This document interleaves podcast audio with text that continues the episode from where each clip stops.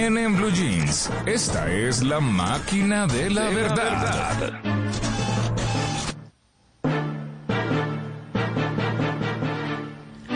Bueno, Malena, a ver.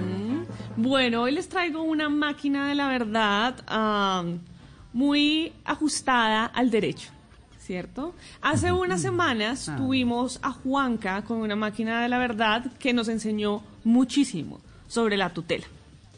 Entonces yo dije, bueno, claro, no, no sabemos todo lo que deberíamos saber sobre la tutela.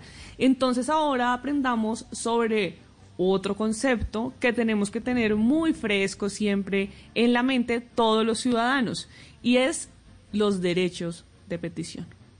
Cómo funcionan, ¿sí? ¿Quién puede presentar un derecho de petición? ¿Ante quién o ante qué puede presentar un derecho de petición? Entonces vamos a hacer un repaso para ver cómo estamos en cuanto a este tema.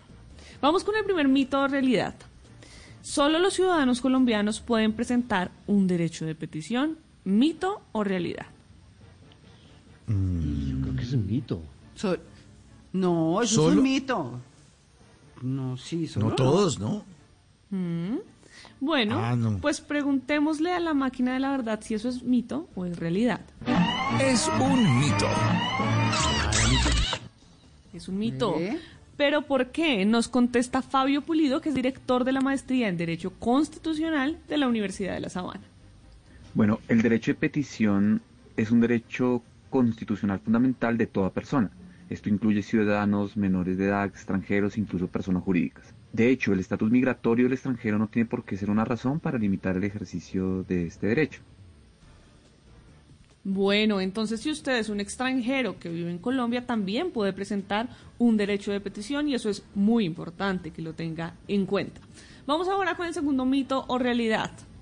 Puede presentar un derecho de petición a cualquier entidad pública, empresa privada, asociaciones organizaciones, pero no puede dirigir su petición a una persona natural. Mm, creo que es realidad. Yo creo que es a una entidad. No, no es para las personas, sino para, la, sí, para las entidades. Sí, Yo diría que es, que es realidad. sí, realidad. Sí, sí, sí. Bueno, pues escuchemos a la máquina. ¿Es mito o es realidad? Es un mito. Ahí, no, no, no. sí, yo estoy- Es un el, mito. el derecho lo tengo al revés. Y para esta máquina de la verdad les traje dos expertos para que podamos ver diferentes expertos hablando sobre lo mismo. Vicente Benítez, profesor del Departamento de Teoría Jurídica y de la Constitución. Mito. El derecho de petición puede presentarse ante personas naturales siempre que se cumplan los requisitos establecidos en la ley. Concretamente, que el peticionario se encuentre en estado de subordinación o indefensión, por ejemplo, eh, frente a la persona a quien se dirige la petición, independientemente de si es una persona natural o jurídica. Ahí está. También se puede a una persona natural, persona natural o persona jurídica. Por ejemplo, si usted quiere presentar un derecho de petición contra una persona que es su jefe, pues puede hacerlo, ¿cierto? O contra una entidad pública, una empresa privada, etcétera.